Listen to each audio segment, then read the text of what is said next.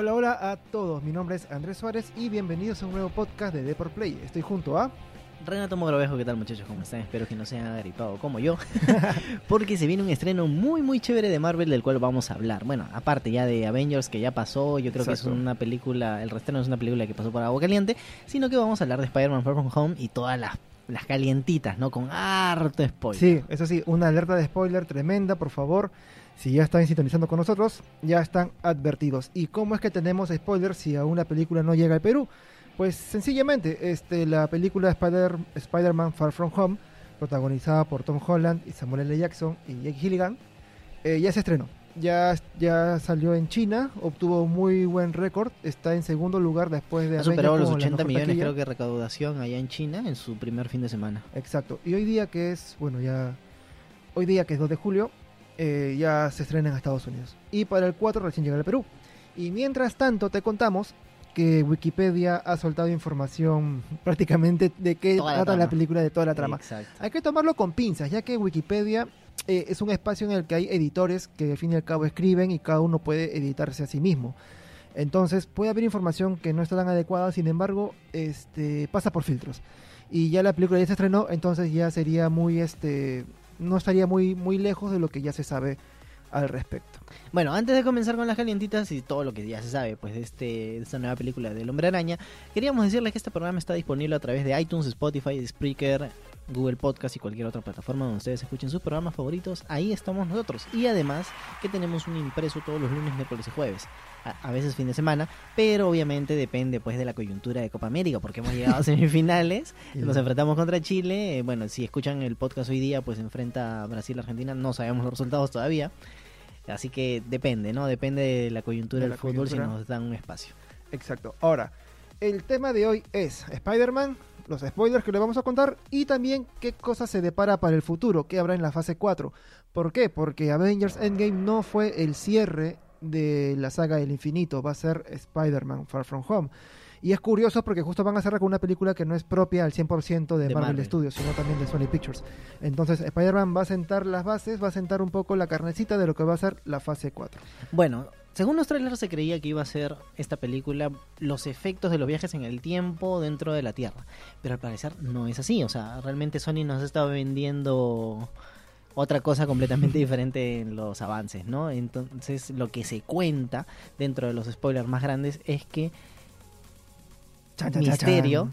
El, el villano que se pintaba como héroe en esta en estos trailers, realmente es el villano de la película y les y está como que jugando con la mente de Peter Parker y dándole ilusiones que realmente no son.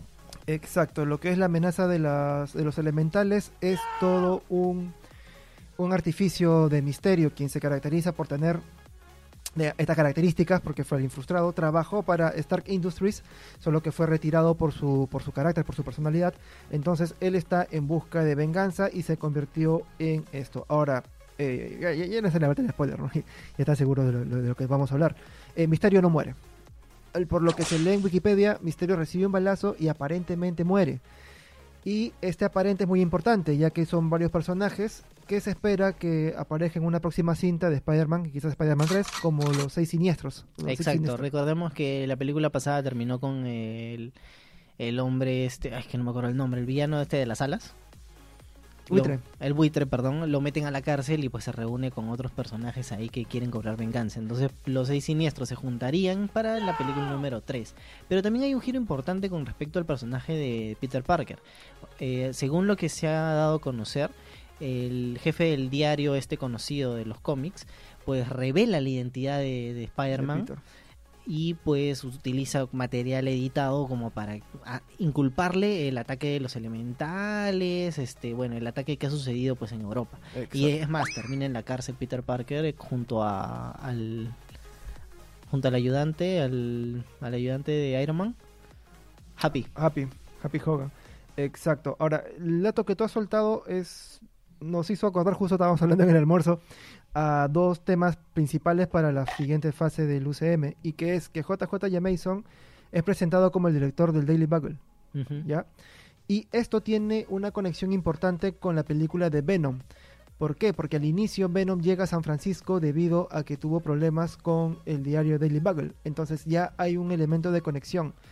entre entre Venom y, Y Spider-Man. Que pero podrían claro, verse cara podrían a cara. verse cara a cara, que ya se está, de- que ya En se la está tercera hablando, de película. hecho, en la tercera Yo película. creo que no va, no va a ser en esta Hasta película. la cuarta. En esta película no se va a ver una reunión entre Spider-Man y Venom. ¿Por qué? Porque a Venom todavía le falta explorar la historia de Carnage.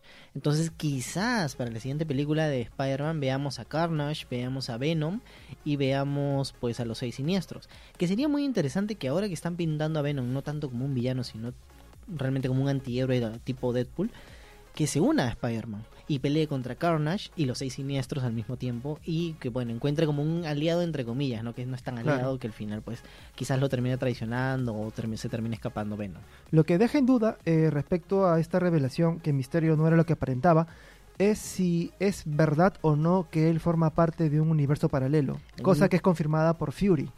Mira yo justamente estábamos conversando con es- de eso antes de arrancar el podcast y yo creo que no. Yo creo que es toda una ilusión de de, de misterio para pues justificar su aparición no justificar también que él es bueno etcétera. Sí, de hecho todo está muy bastante confuso y también lo que y esto acá creo que es la información más confusa de todas. Y es muy reveladora y que para mí va a ser el paragón para la siguiente saga, eh, que es que se revela que Fury y Maria Hill eh, son Skrull. Eso en teoría llegaría después de la, bueno, en las escenas post créditos. Escenas.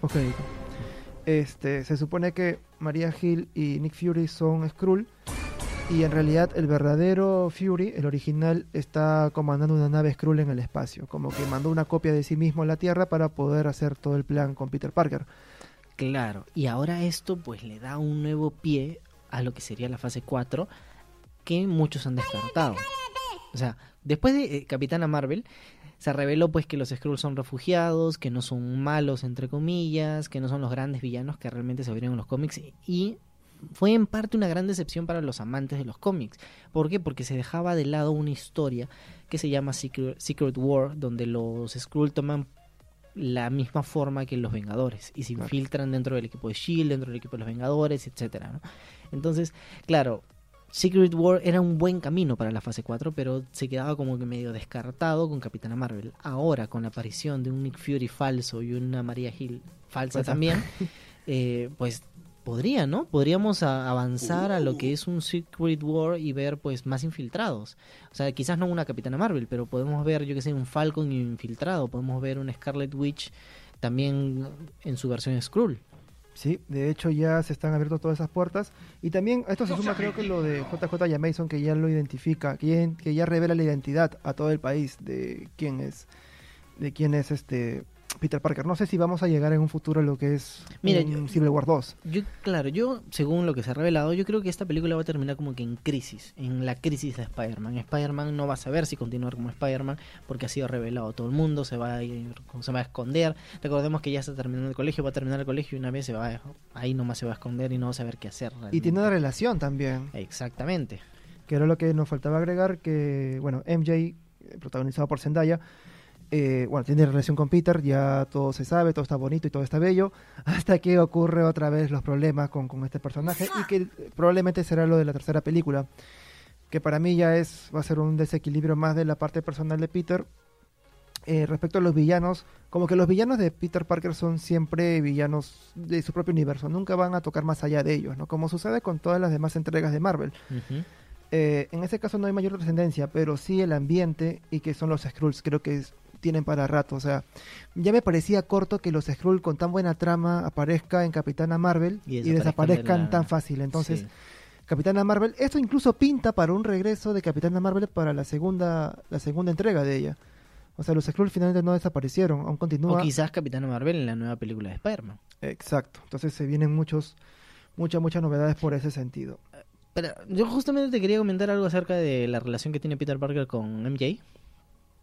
Y es que, a pesar de que tú dices que es un poco relevante, a mí me encanta. O sea, me encanta, me encanta porque Spider-Man, tanto los cómics como las películas, siempre han intentado aterrizar al personaje a sus problemas amorosos, a sus problemas de, de estudios, etcétera, a su trabajo, dinero, etcétera. Entonces, aterrizar un poco más este Spider-Man que ya se fue al espacio, que es un Avenger y todo, sino a problemas adolescentes. A problemas adolescentes de amor con esta MJ, a, bueno, relaciones quizás con sus compañeros. Y yo también te dejaba ahí caer una, me gustaría ver a la verdadera Mary Jane dentro del grupo de amigos de Spider-Man.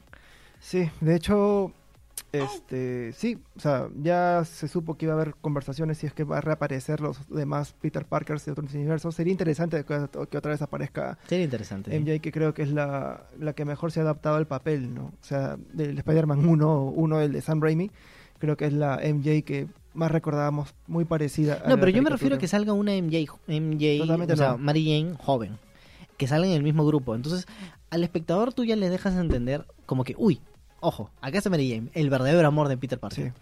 Sí, Pero él está con... eh, Zendaya. Con Zendaya. con que, MJ. Bueno, que sus iniciales son MJ, pero que no es Mary Sí, Jane. no es Mary Jane. Y bueno, ya con eso cerramos lo que son todos los spoilers. Si han escuchado el programa la mitad, lo sentimos, en verdad. ya es, es información que ya está pública en Wikipedia, entonces ya eh, no quererlo ver, bueno, sí, es cierto que el estreno recién va a ser este jueves, pero nada, chicos, es, es lo que Eh, hay. Lo que pasa es que Sony ha sido muy poco cuidadoso con Sí. el tema de los spoilers. O sea, Sony literalmente ha publicado todo. Exacto. Y bueno, igual hay que ver la película, eso no significa que, que ya se estropeó, hay que verla para saber más detalles al respecto. Solamente hemos leído, o sea, no hay, no hay información de más.